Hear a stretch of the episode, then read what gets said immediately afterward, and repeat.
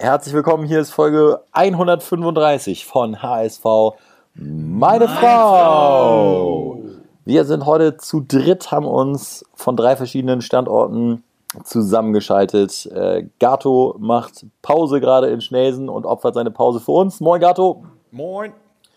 Bones sitzt, wo bist du eigentlich? Du hast gerade Vaterschaftsurlaub sozusagen. Ne? Elternzeit, genau. Ich Elternzeit, ja. Den Kleinen in den Schlaf gekämpft und bin jetzt im Ankleidezimmer. Gute Arbeit. Und äh, ich äh, liege hier ausgestreckt auf der Couch mit Laptop auf dem Schoß und äh, mein Name ist Stübi. Wir begrüßen euch heute zu dritt. Kai ist noch im Urlaub zu einer neuen Folge. Äh, arbeiten so ein bisschen das erste Pflichtspiel auf. Äh, ja, DFB-Pokal hm, wie soll man sagen, nicht der perfekte Saisonstart, Gato. Nee, also so gar nicht. Ich muss sagen, ich habe wirklich, ich saß vor dem Fernseher und dachte. Hast du es richtig, wie, wie hast du es aufgezogen? Hast du es groß geguckt? Warst du aufgeregt oder war so ein bisschen, naja, es ist Pokal? Oder warst du schon so voll im Fokus? Äh, ich war voll im Fokus, muss ich sagen, mhm. weil hat jetzt auch lange genug gedauert. Natürlich ist es nur Pokal, aber jeder weiß ja, der Pokal ist der kürzeste Weg nach Europa und Europa ist mir sehr wichtig und ich glaube auch, dass es realistisch ist. Deswegen habe ich natürlich besonderen Fokus auf das Spiel gelegt. Ja. Aber äh, es sollte nicht sein und es sollte nicht nur sein, dass wir irgendwie gegen einen äh, auf dem Papier ebenbürtigen Gegner vielleicht irgendwie unglücklich 2-1 verlieren. Nein, wir verlieren gegen einen auf dem Papier deutlich schlechteren Gegner 4 zu 1. Und da frage ich mich doch tatsächlich, was ist in den letzten sechs Wochen in der Vorbereitung oder acht Wochen schiefgelaufen, dass man so eine derartige Klatsche bekommt. Also das ist halt was anderes, als wenn man nur mit einem Tor verliert. Und ähm, da hoffe ich jetzt doch, dass es am Freitag äh, direkt... da kommt ja ein ebenbürtiger Gegner, ne? Ja, da kommt er halt. Und also das war wirklich irgendwie auf, äh, es gab nicht nur eine Baustelle, sagen wir mal so. Also Freitag äh, das erste Heimspiel dann gegen Düsseldorf. 4000 Fans dürfen dann auch schon im Stadion sein. Das ist dann schon auch nochmal was anderes. Hat man jetzt, finde ich, auch gemerkt, wenn, wenn äh, wie in Dresden Fans im Stadion sind. Ja, macht schon was aus. Ne? Bei uns, wie, wie hast du die, hast du das ganze Spiel gesehen? Ja, ich habe es mir auch angeguckt. Wie, wie, hast du die, wie, wie fandst du die Körpersprache der Dresdner? Du als alter ähm, man kann ruhig sagen Ossi. ja. Äh, also man hat absolut gemerkt, dass die Dresdner heiß sind und man hat auch irgendwie das Gefühl, dass sie noch irgendwie etwas wieder gut machen wollten vom letzten Jahr, wo sie ja vom DFB mehr oder weniger sechs Spiele in zwei Wochen oder drei Wochen aufgedrückt bekommen haben. Und wie du bereits angesprochen hast, die Fans, die haben die absolut nach vorne gepeitscht.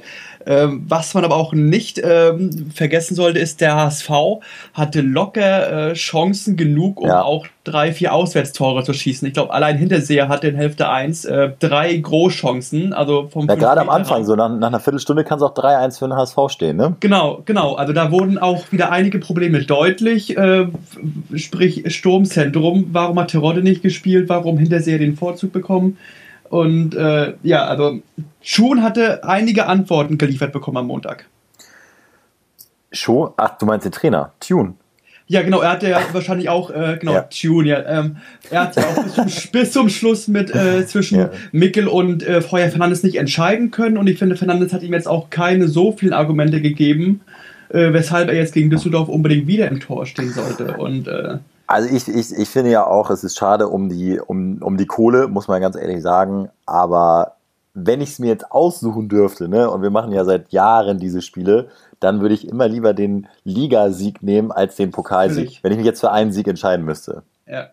Von daher. Ähm, ey, ey, Pokalsieg ist super geil, bis in Europa. Zur Weltklasse. Werden wir in der Liga schön, meinetwegen Dritter. Nee, ich meine eine, ich meine einen Sieg in der, einen Sieg, so erste Runden. So. Also wenn ich jetzt, wenn ich jetzt mich hätte ja, entscheiden ja, müssen, so wir gewinnen ein Spiel diese Woche, welches nimmst du, hätte ich jetzt immer das gegen Düsseldorf genommen. Ja, auf jeden Fall, auf jeden Fall. Von daher, äh, ja, ähm, wir wissen alle, das war irgendwie nicht so gut, aber ähm, ich sag mal, spielerisch werden wir vielleicht jetzt auch noch in dieser Folge ein paar ähm, Lösungen finden, wie wir da uns nochmal steigern können, auch, auch äh, aufstellungstechnisch.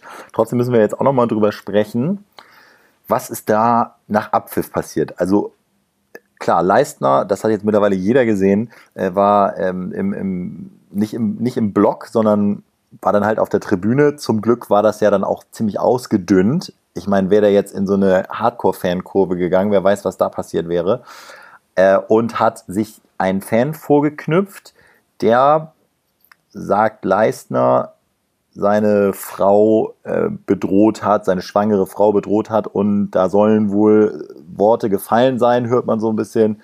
Ähm, also gar nicht, kann man gar nicht drüber sprechen. Ganz schlimm, so, sagen wir mal so. Ähm, und da, da sind wir in die Sicherung durchgebrannt und er ist auf die Tribüne gesprungen und hat ihn so gepackt und auf den Boden gedrückt. Ähm, der Dresden-Fan widerspricht, sagt, nee, ach, das muss er völlig falsch verstanden haben. Äh, ich ich würde mal gerne ja erstmal hören, wie ihr reagiert hättet. Also es ist ja nicht so einfach, ne? wenn man so einen Puls von 140 hat, äh, man ist super frustriert und dann kommt so ein, so ein, so ein äh, Fan da von, von außen und sagt was. Werdet ihr da so eiskalt als Profi? Muss man das von einem Profi erwarten? Wie schätzt ihr es ein? Also, ähm, ich wäre natürlich oder würde versuchen, eiskalt zu sein, weil das sind jetzt halt einfach die Spielregeln im Profifußball. Du kannst jetzt nicht äh, jeden Kommentar an dich ranlassen. Du kriegst halt relativ viele. Ähm, und sowas darf dir halt nicht passieren. Ne? Wie, so, wie du auch schon sehr schön gesagt hast, Gato, muss man einmal sagen, in Zeiten von Corona äh, war, war es auch fragwürdig, äh, wo alle wirklich äh, mit Atemschutzmaske und nur in eine Richtung ins Stadion gehen und wenn ein verschwitzter Spieler in den Block springt, ähm, auch, auch unter dem Gesichtspunkt natürlich nicht optimal. Ja, ja korrekt. Äh, jetzt kommt aber für mich ehrlich gesagt das große Aber, weil ähm, wo ist die Grenze? Und das ist halt, finde ich, immer so ganz schön. Also du, äh, ist ja immer schwammig, ne? Wenn er jetzt wirklich aufs Allerhärteste ihn beleidigt hätte, was er ja anscheinend hat, muss man sich das gefallen lassen. Plus, was hat er überhaupt gemacht? Er hat ja dem jetzt nicht irgendwie ein Ding gezogen, sondern ja. er hat ihn so ein bisschen nach hinten geschubst. Und wie würde das ganze Szenario aussehen, wenn jetzt keine Kameras dabei wären? Wenn wir jetzt zum Beispiel in der Kreisklasse gewesen wären, hätte man dann gesagt, ist doch völlig in Ordnung, dass du einmal über den Zaun gesprungen bist äh, und dir den Fan geschnappt hast oder den Zuschauer und ihn weggeschubst hast. So, da hätte jeder gesagt, natürlich, der Zuschauer hat doch ein völliges Rad ab. Und hier, weil jetzt Kameras sind, ist natürlich dann irgendwie wieder so eine Vorbildfunktion, was natürlich ein Stück weit nicht geht. Aber das bedeutet doch auch nicht gleichzeitig, dass jeder Fan Narrenfreiheit hat, dass er den jeden beleidigen kann, wie er will. Und finde ich, das ist halt sehr, sehr schwierig. Und ich finde, ähm, dass das natürlich, ne, man kann es nicht tolerieren, so wie die HSV-Bosse das gesagt haben, alles richtig. Aber ich finde es jetzt auch nicht super dramatisch, weil irgendwie, das ist halt auch ein Männersport. Und äh, auf dem Platz ist schon schlimm genug, dann werden alle Schwalben machen. Wenn man jetzt mal über den Zaun geht, dem Typen seine Meinung geigt, irgendwie ihn einmal kurz nach hinten schubst, ähm, und sich danach irgendwie telefoniert und wieder versöhnt, ist das Ding gegessen und alles ist in Ordnung. Also es ist ja auch nicht wie es ist ja auch nicht wie Eric Cantona damals bei Menu, der ähm, einen Fan über die Bande in der ersten Reihe umgrätscht. Ja, eben. Ähm, also das war ja nochmal, das war ja noch mal eine andere Messlatte. Und ich sehe es genauso tatsächlich. Ich finde nämlich, wenn würde jetzt, wir wissen ja nicht, wie es ausgeht, aber würde jetzt Leistner irgendwie gesperrt werden, äh, würde das ja so ein bisschen die Signalwirkung haben, okay, Fans können wirklich reinrufen, was sie wollen.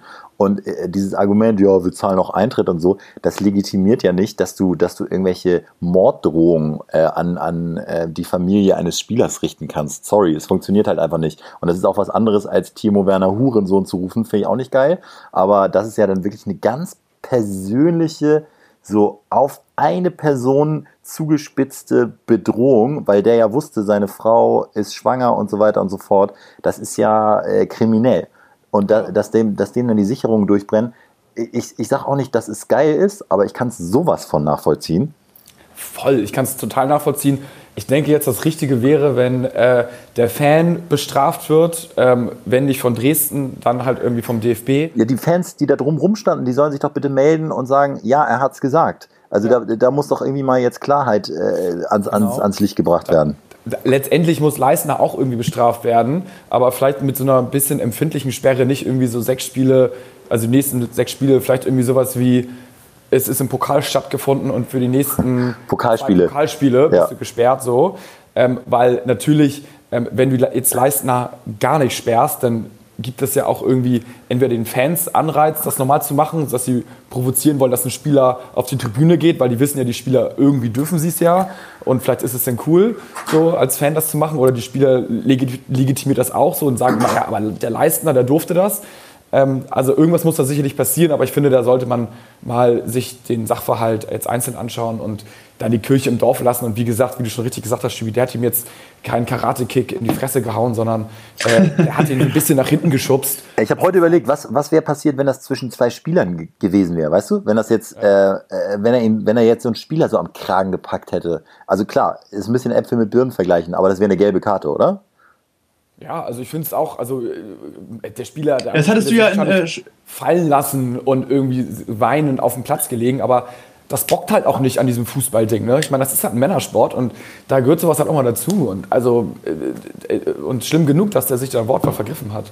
Das hattest du ja in Paris, wo jetzt da fünf rote Karten äh, es gegeben hat am Wochenende, wo sich die Spieler auch richtig umgetreten haben nach, äh, nach der ähm, ja. kurz vor Schluss und da ähm, gab es dann glattrot und ich glaube, das wäre auf deine Frage, wenn das mit einem anderen Spieler gewesen wäre, dann hätte er beide vom Feld geschickt äh, und dann eins, ein oder zwei Spiele Sperre und Thema durch. Ne? Und ich glaube, Hertha sollte die Strafe jetzt auch nicht ausfallen. Ähm, er hat's ja, er wurde ja wirklich persönlich beleidigt und ich glaube, so zwei, drei Spiele, dann ist die Sache auch erledigt und dann kriegt er 10.000 Euro Geldstrafe. Ah. Ja, also auf jeden Fall eine super spannende moralische Frage, finde ich echt. Also der DFB muss ja auch irgendwie äh, äh, einen Grad ziehen, dass das äh, den sich Spielern gibt. Ja, ihr müsst euch nicht beleidigen lassen, aber es geht auch nicht in Zeiten von Corona, dass ihr jetzt hier mitten in so eine ähm, Zuschauermenge reinstürmt und da jetzt, sag ich mal, Eigenjustiz übt. Ne? Da muss der DFB ja natürlich auch dann ein bisschen das in sein Urteil mit reinfließen lassen. Wichtig ist halt äh, vom Ding her, was er gesagt hat. Ne? Wenn er jetzt einfach nur ja. gesagt hat, du Arschloch, so, das mhm. hörst du an jeder Ecke. So, das ist jetzt, da darfst du dich nicht provozieren lassen. Aber wenn du jetzt, jetzt mal ganz krass überspitzt, ne, und der sagt, der, der aus zwei Meter ruft er ihm zu, so das, was er jetzt zugerufen hat, und im, im, im schlimm, noch schlimmeren Fall äh, beleidigt er ihn noch rassistisch, wenn Leistner jetzt rein theoretisch schwarz gewesen wäre oder sowas. Also da ist halt so die Frage, wie ist das jetzt einzuordnen, was hat er wirklich gesagt und ähm, wie zielgerichtet war das auch, wie du schon meintest. Also da bin ich der Meinung, man sollte jetzt mal ihn nicht zu hart bestrafen. Also wir äh, verfolgen das. Es ist wirklich, glaube ich, ein ganz äh, schwieriges Thema. Und solange wir nicht wissen, das ist nämlich genau der Punkt, solange wir nicht wissen, was er gesagt hat, kann man das einfach nicht beurteilen. Äh, oder, oder kann man nicht sagen, ob es jetzt richtig ist oder nicht. Aber vorausgesetzt, äh, es stimmt, dass es so eine persönliche Beleidigung gegen die Familie war, so eine ganz zielgerichtete. Und ich finde, danach sieht es auch aus. Danach sieht es auch aus, wenn, wenn man sich so das Video anguckt, weil er ja hochgeht und genau diesen Typen sich sucht. Der läuft dann auch noch so weg, weil er merkt, ach fuck, jetzt kommt er wirklich hier ein ernstes hoch. Äh, und er sucht den ganz speziell und hat nur den im Blick. Also es sieht alles danach aus. Deswegen glaube ich, ähm, ja, ja. Äh, da, da müssen schon krasse Worte gefallen sein. Mal schauen, ob das dann, ob das dann noch ans Licht kommt. Aber gut, also planen wir erstmal, lass uns mal, lass uns mal schon mal Richtung, Richtung Freitag dann schauen, äh, wo ja dann wieder Gutmachung angesagt ist. Planen wir da mal lieber ohne Toni Leistner, oder? Also, ja. wenn wir, wenn wir jetzt ja. die, die Aufstellung uns, uns anschauen. Und äh, mein Vorschlag äh, wäre, also wen würdet ihr gerne sehen? Ich, ich könnte mir vorstellen, dass Ambrosius eine Chance bekommt in der Innenverteidigung. Ja, ich fand David nicht sehr stark, muss ich sagen. Ähm, ich würde auch Ambrosius äh, sehen. Ähm, dann würde ich gerne, äh, gut, die Außenverteidiger mit ähm, Leibold und Wagnumann waren in Ordnung. Ja. Ähm, die Frage ist jetzt natürlich Ambrosius und David. Hui, ist natürlich auch viel ähm, Jugend forscht. Jugend, Jugend forscht, ne? Also, aber so richtig viel an, was anderes bleibt dann da auch irgendwie nicht übrig, außer mal irgendwie crazy zu sein, Wagnermann, aber das ist auch Jugend forscht, in die Innenverteidigung zu bringen. Äh, Wagnermann jetzt allerdings mit einem Bart, der ihn direkt fünf Jahre älter macht. Ja, die Frisur, das ist auch. Ja. das ist auch, also in zehn Jahren wird er wahrscheinlich auch denken, was habe ich denn damals äh, getragen. Aber naja, gut. So ist die Jugend halt, ne? Die Jugend von heute. Ja. Mhm. Ja, Gideon Jung ist noch am Start, ne? Ja, Jung könnte tatsächlich, glaube ich, äh, in die Für Klaus. rücken. Ja, nee, ich glaube, Jung, ja gut, David. Also eigentlich musst du, eigentlich musst du Ambrosius und Jung jetzt in die Innenverteidigung. So irgendwie viel beschissener geht es jetzt nicht, fand ich. Ähm, und dann im Mittelfeld. Äh, ich glaube, Jasula musste jetzt nochmal die Chance äh, geben. Jasula, so der, ja, da wurde jetzt, äh, dem wurde jetzt so das Vertrauen ausgesprochen. Äh, ne? Stichwort Säule, letzte Folge. Ähm, die, die Säule muss weiter stehen, äh, finde ich, finde ich ganz wichtig. Ich kann mir aber auch vorstellen, dass, dass Jung eine, eine Chance kriegt. Und ja, da müssen auch vorne die Buden einfach rein. Ne? Also wenn wir eine Chance haben, müssen wir die Tore machen. Ja, ich fand, ich finde, ich finde, also Jung würde ich vielleicht eher vielleicht für die IV planen. Ähm, Aaron Hunt ist für mich auch so eine Frage, es ist wie immer, ne? Äh, irgendwie ist er der beste Spieler oder kann einer der besten Spieler vom Feld sein, mhm. macht auch gute Aktionen, steckt auch gut durch, behält auch die Ruhe im 16er. Aber irgendwie also weiß ich nicht, so richtig erfolgreich mit ihm sind wir nicht. Und ich also es wirkte für mich auch, als er ausgewechselt wurde, als wenn er sich fast irgendwie erlöst fühlt, also als erleichtert ist, endlich vom Platz zu sein, weil so eine, er hat zwar äh, gute Aktionen gehabt, aber so richtig äh, den Trieb nach vorne als offensiver Mittelspieler hat er auch jetzt nicht gebracht. Also ähm, wurde oft mal auch aufgrund seines Alters tempomäßig stehen gelassen im Mittelfeld von den Dresdner Jungs. Ähm, also ja, Bones, aber das ist, das ist mir zu viel Interpretation, ob er jetzt, äh, ob er jetzt erleichtert war, dass er vom Feld kam. Also das weiß ich nicht, woran du das festmachst. Ich finde, Jasula ist geil. Mit Onana fand ich top, als er, ja. also gut, als er reingekommen ist. Ich würde die beiden auch mal gerne äh, zusammenspielen sehen von Anfang an. Äh, Kittel, Duziak äh, kannst du auch bringen, finde ich. Und dann musst du vorne eigentlich, Winsheimer war auch gut und Hinterseher. Äh Winsheimer war vor allem richtig so im besten Sinne, ne? ich meine das gar nicht so zeugnismäßig stets bemüht, sondern er war richtig bemüht, ne? die ganze ja. Zeit wuselig, ja. äh, auch versucht dann Wege über Außen zu finden, hat ja auch gut den Ball immer in die Mitte gegeben, fand ich richtig gut. Und Terodde, als er drin war, hat direkt gezeigt, äh, also dem nimmst du nicht so leicht den Ball ab. Der hat so clever immer auch äh, klatschen lassen, mit dem Rücken zum Tor gut. Also der Kollege ist sensationell. Und ein Assist, ne? Zum 3-1. Ja. Der muss dafür Hinterseher spielen. Hinterseher war auch bemüht, aber hatte halt hatte Chancen, einige Chancen hat die halt nicht gemacht. Und, ähm, die also müssen fallen, die.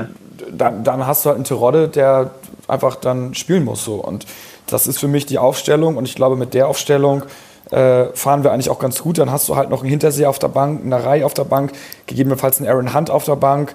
Äh, gut, Wood, Amici, King Zombie fand ich, also den kann man, kann man auch mal drüber nachdenken, ob man den irgendwann nochmal bringt. Aber, aber es ist, äh, aber grundsätzlich, ne, ich glaube, Jungs, es ist am Ende auch nicht ähm, entscheidend, wer dann spielt, sondern es ist dann so eine, so eine Einstellungssache. Oder vielleicht sind es auch die Nerven gewesen, weil sie jetzt so lange auf diesen Tag hingefiebert haben. Äh, weil an der Qualität der Spieler liegt es ja auf keinen Fall. So, es ist, es, du musst mit dem richtigen Mindset daran gehen und, und heiß sein und vielleicht wie die, wie die Dresdner auch nach jedem Zweikampf, und das haben wir ja beim HSV auch schon oft genug gesehen, dass du dich dann gegenseitig abklatscht und feierst und vielleicht ist das dann der Weg so, ne? Dreckig spielen, wie sie auch die Vorbereitungsspiele gewonnen haben, gegen, gegen Hertha zum Beispiel. Ja, das ist eigentlich, würde ich jetzt sagen, eine Trainersache, die, äh, äh, die wir nicht gesehen haben. Aber da muss ich ihn ein bisschen Schutz nehmen ähm, weil wir haben es die letzten zehn Jahre nicht gesehen. Und wir hatten äh, 15 Trainer in den letzten zehn Jahren. Und irgendwie bekommt es halt keiner hin, dass wir mal eine Mannschaft haben, die wirklich äh, Dreck fressen möchte und gewinnen möchte. Also das war in Ansätzen zu sehen gegen Dresden, aber halt nicht so wie bei Dresden. Und das ist halt, das mhm. müssen wir, finde ich auch, wie du richtig sagst, äh, muss, muss mehr zu spüren sein. Und dafür sind dann ja auch, ich sag mal, wenn wir dann jetzt in der, in der Innenverteidigung Agro-Toni haben, der, wo erstmal alle Gegenspieler jetzt irgendwie Schiss haben vor dem. Äh, dann haben wir noch einen Klaus Jasula, äh, Onana und Terodde, das sind ja halt auch irgendwie Typen, äh, die mal ein bisschen Präsenz zeigen und äh, die mal wissen, wie die zweite Liga funktioniert. Das ist ja halt das Problem, was, dass, wir, dass wir es gar nicht so richtig wussten. Und dann muss es aber auch mal vorangehen. Und Gato, du hast ja schon gesagt, Leistner ist eventuell sogar ein Trikotkandidat. Ja, unbedingt. Nach der Aktion war auch einer meiner ersten Impulse, äh, geil, ne? Irgendwie, ja. irgendwie, irgendwie geil, es passiert was. Ähm, er hat sich jetzt nicht strafbar gemacht und ich finde, irgendwie endlich mal mit einem, so ein bisschen so, mit dem man sich der greifbar ist, ne? mit dem man sich jetzt identifiziert. Das ist ja das, ich mit Heuer Fernandez, den habe ich noch nicht einmal gehört, mit dem irgendwie ganz sympathisch, aber den, den kann ich nicht greifen und leisten auf Weltklasse. So, sowas finde ich irgendwie geil und ähm, ich weiß gar nicht, wer sonst noch, und ja gut, so wie du berechtigt gesagt hast, Stübi, Tom Mickel, das wären für mich aktuell die beiden Trikotkandidaten, wobei ich auch sagen muss, Tom Mickel ist für mich aktuell die Nummer eins.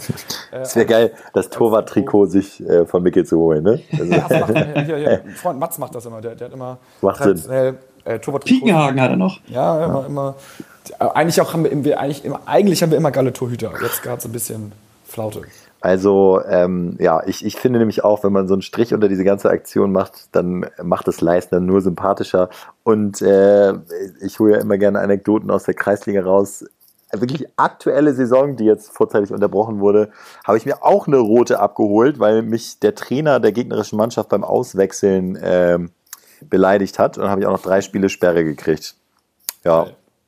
Und ich stand nur so, also ich stand vor dem, ich sage jetzt mal, das war jetzt auch nicht so nett, aber es war so drei Zentimeter vor ihm und war sehr laut. Aber auch dafür gab es Rot und nachträglich Rot nach der Auswechslung und, ähm, und drei Spiele Sperre. mal, gucken, mal gucken, was Leistner kriegt. Ja. ja, das ist geil. Hier, wir haben auch wieder immer Fragen gestellt und äh, da hat auch Sönke37 gesagt, Toni Leistner, alles richtig gemacht, nicht zu hart, aber klare Kante gezeigt.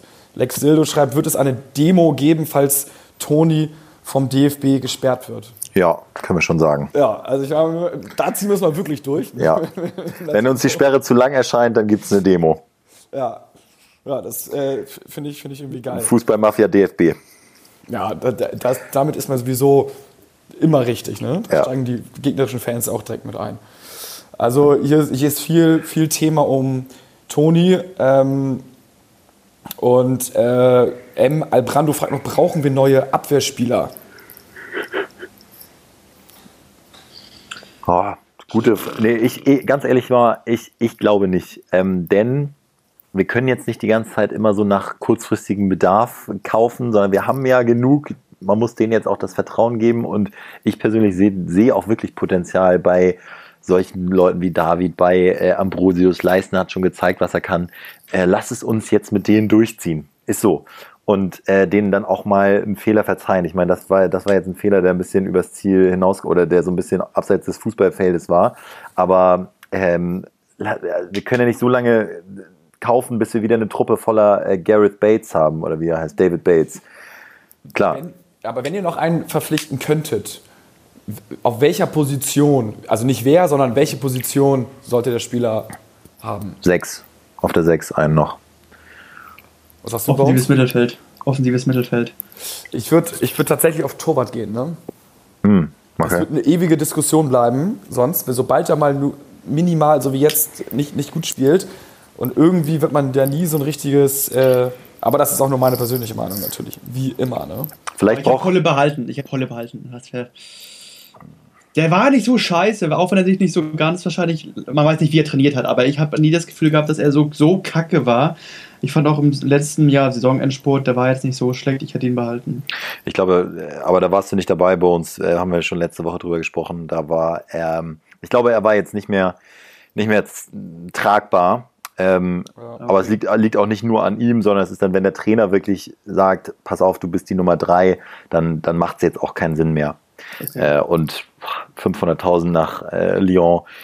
Alles gute Polle, wir haben wirklich äh, alles gegeben, ihn zu pushen, aber es hat jetzt, hat jetzt einfach nicht sollen sein. Und ich bin, ich bin leider auch wirklich davon überzeugt, dass er bei Lyon äh, Stammtorwart wird und regelmäßig in der Champions League zu sehen sein wird. Ja. Aber gut, äh, das ist dann nicht, das ist dann leider nicht in unserer Hand. Also, ähm, ja, äh, so oder so, Freitag ist schon sehr, sehr wichtig, ne? Ich glaube, da können wir Ja, Freitag ist wie immer erster Spieltag. Ähm, so richtungsweisend. Ja. richtungsweisend, um mal natürlich äh, eine Floskel rauszuhauen. Ja. Aber ich mache mir wenig Sorgen, weil wir sind am Start immer gut. Fans sind da, Ähm, ja, Fans sind da, was war das? Fünf? 4000. Vier- 4000 Fans. Ist natürlich geil, aber ähm, ja, doch, ey, gibt's, da, da gibt es gar nichts. Müssen wir, müssen wir performen. Ja. Und ich finde es auch geil, wenn, wenn er mit zwei Spitzen spielt, obwohl es jetzt nicht geklappt hat. Äh, hatten wir auch lange nicht. Und dann direkt, zack, erste Minute gelbe Karte holen. Jasula nagelt einen um. So muss die Saison starten, um erstmal zu zeigen, wir sind doch wieder da und verstecken uns nicht. Ja, und ich glaube, äh, sobald wir äh, es schaffen, tatsächlich gegen Düsseldorf zu gewinnen, ist dann auch dieser schlechte Auftakt vergessen und ähm, die Jungs können sich dann entwickeln. Und ich meine, in der, nirgendwo kann man besser reifen und, und äh, mehr das Fußballspielen lernen als in der erfolgreichen Mannschaft. Deswegen wäre das umso mehr auch so den jungen Spielern halt zu gönnen. So, wenn ich an, an Wagnumann, an David und so denke, wenn die in einer halbwegs erfolgreichen Mannschaft reifen können und so, dann werden aus denen einfach auch echt gute Spieler. Ich hoffe nur, dass äh, Tune jetzt eine in Anführungsstrichen gute Aufstellung wählt, also mit den Säulen auf dem Spielfeld, sodass von Anfang an gesagt wird, äh, äh, Terodde, Jasula, gut Leistner müssen wir sehen, ähm, so wir setz, ich setz, ich habe ein Gerüst, auf das ich setze. Nicht, dass er jetzt schon, ich sage jetzt mal wie beim DFB-Pokal, auf einmal Terodde draußen lässt. Also es wird seine Gründe gehabt haben, Ja. aber äh, nicht, dass er jetzt irgendwie Jasula rausnimmt und keine Ahnung und wir nie in Tritt kommen. Also da hoffe ich, dass wir da ein Grundgerüst haben, das auch erstmal fünf Spiele durchzieht. Wir werden hoffentlich am äh, kommenden Montag, dann werden wir auch wieder in den Montagsrhythmus verfallen, ähm, werden wir dann einen Sieg analysieren können. Und äh, ja, bis dahin viel Spaß beim Nee, nee, Spiel. nee, nee, nee, wir, wir haben noch ein Quiz. Wir haben noch ein Quiz. Oh, Gatto, aber, aber ganz schnell jetzt. Okay, ich habe noch eine äh, Finanzmeldung. Ähm, die die Hansestadt Hamburg hat dem HSV sein Grundstück abgekauft heute Morgen für 23 Millionen. Äh, das Bolter und wird schon wieder Planungssicherheit haben. Also das Stadion gehört dem HSV weiterhin, aber das, der Grund und Boden, wo das Stadion steht, das hat die Hansestadt Hamburg heute Morgen dem HSV abgekauft für 23,5 Millionen. Okay. Gut, kurze Frage von Svea, die passt nämlich ganz gut zum Saisonstart. Ähm, bei transfermarkt.de gibt es immer die ganzen Marktwerte. Welchen Marktwert hat aktuell die HSV-Mannschaft, also die erste? Was würdet ihr tippen? Also die erste Elf so, oder was? Oder? Nee, nee, die, der, der der Kader. Der Kader. Das ist der Kaderwert. Erste Elf weiß man ja nicht. Und äh, wer ist da, wer sind die Top 3 Spieler? Also Gesamtwert, sage ich dir jetzt schon, äh, liegt bei 23 Äh, Ja, ich, ich, ich gehe, genau, ich gehe wirklich auch eine Million im Schnitt 23 Millionen. Nee, das ist falsch. Ähm, liegt bei 35,6 Millionen. Okay. Und äh, Top wer- drei. Top, Top 3, ja. Wagnumann muss drin sein. Mit, und die, und die, sag mal, Marktwert ungefähr dazu. Was denkst du, was? Äh, Würde ich sagen zweieinhalb. ja, wer sind die anderen? Okay. Ähm, Ter Terodde 2,5. ja, guter. Und Sonny Kittel äh, zwei. Also, es ist Kittel drin mit äh, vier, Mhm. meine ich. Dann ist ähm, Hat Rongelen noch? Van Drongelen ist Nummer 1 mit 5 Millionen und Wagnumann ist äh, drin mit 4 Millionen. Also nee, Leibold, nee, Leibold, Wagnumann und Kittel. Van Drongelen. Ach, Kittel nicht, oder was? Kittel hat zweieinhalb, Kittel hat zweieinhalb, Okay. hab ich verlesen hier. Ja. Also, Also, wollte man vergessen. äh, aber Van Drongelen immer noch, immer noch teuerster. Grüße an Rick, der auch regelmäßig zuhört übrigens. Ähm, gib weiterhin Gas, Junge, dass du zur Rückrunde vielleicht wieder einsteigst. Ah, ist ein Scherz. Würde ich mir gerne wünschen mit, Ja. äh, mit Toni, Agro-Toni in der Innenverteidigung. Agro-Rick und Agro-Toni, also da, da, da kannst du gar nicht anders als nicht aufsteigen mit so äh. Timo Werner hat jetzt gesagt, nach seinem ersten Premier, äh, Premier League-Spiel, äh, gesagt, ich habe noch nie gegen drei so massive Innenverteidiger gespielt. Das gibt es in Deutschland einfach nicht. Also er hat er mit Chelsea gegen Brighton gespielt. Ähm, ich glaube, so ein ähnliches Gefühl hätte er, wenn er gegen Rick und Tony spielt. Ja. Also, ähm, Montag hören wir uns. Hoffentlich dann echt mit drei Punkten im Gepäck. Wir haben auch wieder Bock, über Siege zu reden, über Ligasiege, die die Punkte bringen. Und äh, bis dahin gilt natürlich nur der HSV. Nur das Frau, come on!